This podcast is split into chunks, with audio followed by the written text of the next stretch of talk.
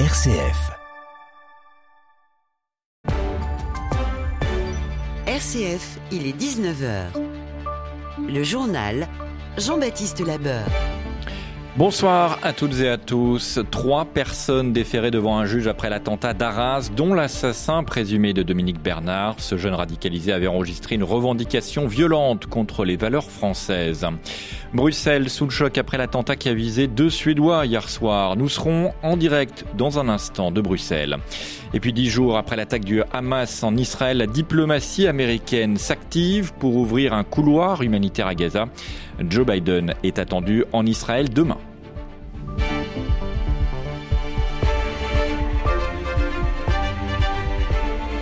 L'auteur présumé de l'attentat d'Arras, Mohamed Mogouchkov, doit être présenté à un juge pour une mise en examen pour les chefs d'assassinat et tentatives d'assassinat en relation avec une entreprise terroriste et association de malfaiteurs terroristes criminels. Par ailleurs, son petit frère de 16 ans et un cousin seront aussi déférés pour euh, complicité. Le premier lui a donné des conseils dans le maniement des couteaux, l'autre aurait été informé du projet d'attentat mais n'a rien dit. Durant les 96 heures de la garde à vue de Mohamed Il n'a pas justifié ses actes, mais son téléphone a parlé pour lui. Une vidéo et un enregistrement audio ont été retrouvés par les enquêteurs. Lors d'un point presse cet après-midi, le procureur de la République antiterroriste Jean-François Ricard a précisé le contenu de ces enregistrements. On l'écoute. Dans la courte vidéo de 30 secondes, tournée devant le monument aux morts, 20 minutes avant les faits, Mohamed M s'est attaqué de manière répétée aux valeurs des Français selon ses propres termes. Toutes ces paroles faisaient directement écho à la longue déclaration d'allégeance à l'État islamique découverte dans le téléphone de l'agresseur. Dans cet enregistrement audio, Mohamed M, après avoir prêté serment à l'émir de l'État islamique, développait sa haine de la France, des Français, de la démocratie et de l'enseignement dont il avait bénéficié dans notre pays. Au cours de cette longue intervention en arabe, émaillée de références religieuses, Mohamed M mentionnait son soutien aux musulmans en Irak, en Asie, en Palestine, mais sans relier son acte directement aux événements récemment réalisés en Israël. Et aujourd'hui, le ministre de l'Intérieur, Gérald Darmanin, devant la commission des lois, assure que la France veut expulser en priorité 11 Russes figurant au fichier des personnes radicalisées. Par ailleurs, 179 incidents ont été répertoriés lors des hommages hier au professeur Dominique Bernard, tué à Arras, ainsi qu'à Samuel Paty il y a trois ans. La justice a été systématiquement saisie, indique le ministre de l'Éducation, Gabriel Attal. En Belgique, l'homme soupçonné d'avoir tué hier soir deux Suédois à Bruxelles a été mortellement blessé ce matin lors de son interpellation par la police à Scarbeck.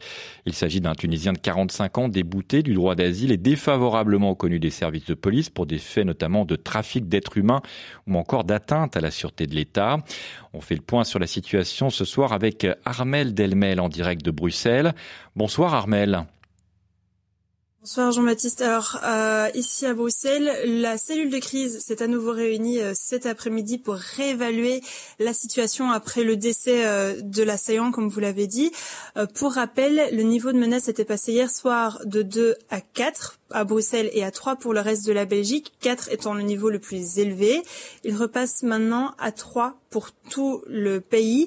La menace est donc toujours considérée comme grave parce que l'enquête du parquet fédéral est toujours en cours et elle doit maintenant déterminer si l'assaillant agissait seul ou s'il avait un réseau, ce qui semble peu probable à l'heure actuelle.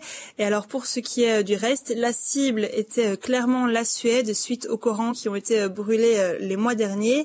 Et puis pour les jours à venir, la seule perspective certaine qu'on a, c'est que le Premier ministre suédois sera en Belgique demain à l'invitation de notre Premier ministre Alexander De Croo pour commémorer les victimes, les victimes et rendre hommage au service de la police. Merci beaucoup Armel Delmel en direct euh, ce soir de Bruxelles. Dix jours après l'attaque du Hamas, l'aviation israélienne poursuit ses frappes sur la bande de Gaza. Le Hamas fait état de 3000 personnes tuées et 12 000 blessés depuis le début du conflit.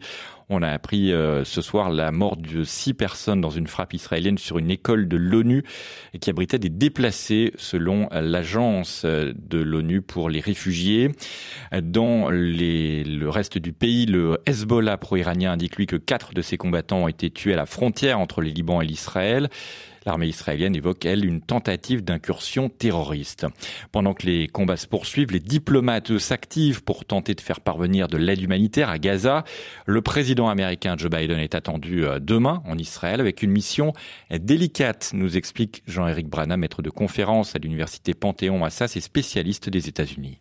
Le, le but de Joe Biden est d'une part de pousser pour la paix, mais également de faire en sorte que les Palestiniens ne se sentent pas euh, frustrés ou euh, hors jeu dans les négociations qui peuvent avoir à intervenir par la suite.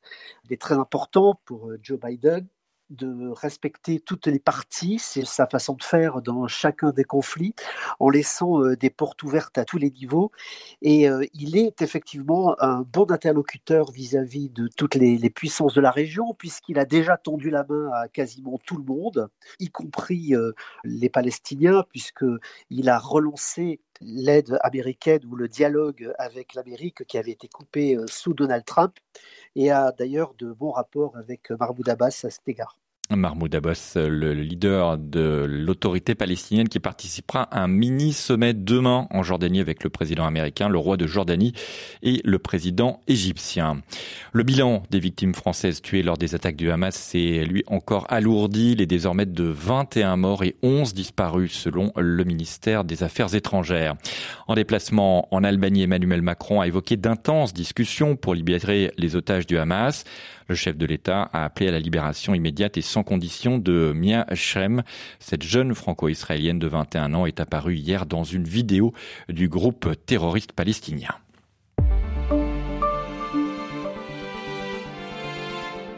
Et le conflit entre le Hamas et Israël était au menu des questions du gouvernement à l'Assemblée nationale cet après-midi avec cette mise en garde d'Elisabeth Borne aux élus insoumis. Vous vous excluez du champ républicain. Allusion au propos ce matin de la députée LFI Danielle Obono qui a qualifié sur Sud Radio le Hamas de groupe politique islamiste qui résiste à une occupation, je cite, pour libérer la Palestine.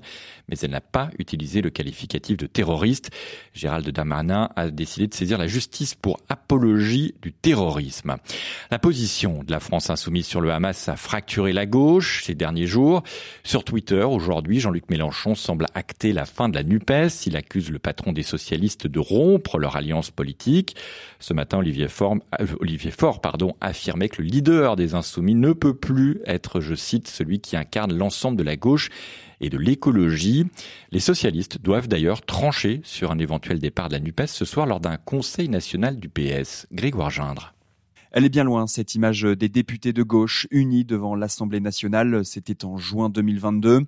Pour la première fois, des chefs de parti claquent la porte.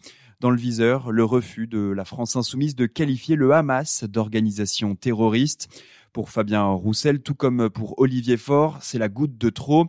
Je n'en peux plus de ces euh, diversions qui empêchent d'être audible, à regretter le chef des socialistes pour qui la gauche doit, je cite, porter une parole de paix.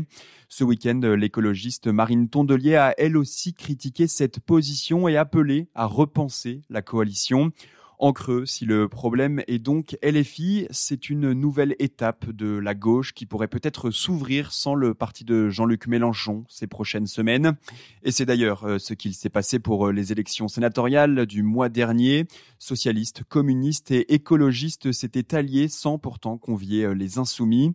Alors que les jeunes de la NUPES militent pour une liste commune aux élections européennes, il y a désormais peu de chances que celle-ci voit le jour. Politique toujours avec le projet de loi de finances examiné par les députés depuis cet après-midi. Le texte, comme l'an dernier, risque d'être adopté à travers la procédure du fameux 49.3 et contrairement à l'an passé, le gouvernement a commencé très tôt à préparer les esprits à son utilisation.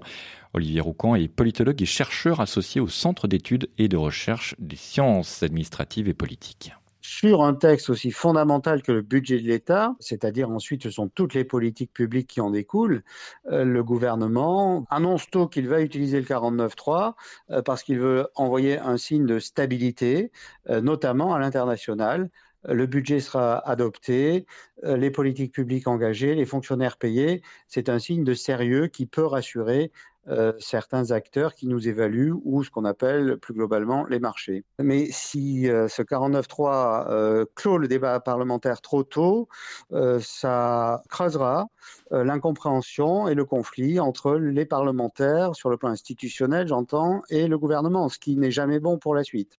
En bref, la campagne de vaccination contre la grippe a été lancée aujourd'hui jusqu'au 31 janvier. il sera possible de se faire vacciner, notamment pour les plus de, 20, de 65 ans, les personnes avec des comorbidités et les femmes enceintes. Pour la première fois, la vaccination est ouverte aussi aux enfants à partir de 2 ans. L'an dernier, l'épidémie de grippe avait été sévère, y compris chez les plus jeunes. 1500 personnes étaient mortes du virus l'an dernier, en majorité les personnes âgées. L'UNICEF et plusieurs associations tirent la sonnette d'alarme. En France, le nombre d'enfants contraints de dormir à la rue augmente depuis la rentrée, une hausse de 42% par rapport au début euh, du mois de septembre. Le Gard et l'Hérault placés en vigilance orange demain pour pluie et inondations. Les deux départements d'importantes précipitations avec un épisode Sévenol, prévient Météo France. Les sports et la Ligue 1 de football n'a pas encore trouvé preneur pour ses droits à télé. Aucun des cinq lots mis aux enchères aujourd'hui n'a été attribué. La Ligue de football professionnel espérait obtenir plus de 800 millions d'euros pour les droits du championnat. Elle va donc entamer des négociations de gré à gré avec les différents opérateurs. Et puis côté terrain, France-Écosse en amical ce soir à Lille. En raison du contexte, la sécurité autour de la rencontre a été renforcée. Coup d'envoi prévu à 21h. Et pour terminer cette info qui va ravir les fans d'Oasis, l'ex-chanteur du groupe Liam Gallagher annonce pour juin 2024 une tournée de célébration du premier album du groupe, Definitely Maybe. Il n'évoque pas toutefois une éventuelle réconciliation avec son frère Noël Gallagher, à l'époque guitariste et compositeur principal du groupe. Et on se quitte avec euh, Oasis, donc euh, Waiting for the Ranger. Très bonne soirée sur RCF. À demain, même.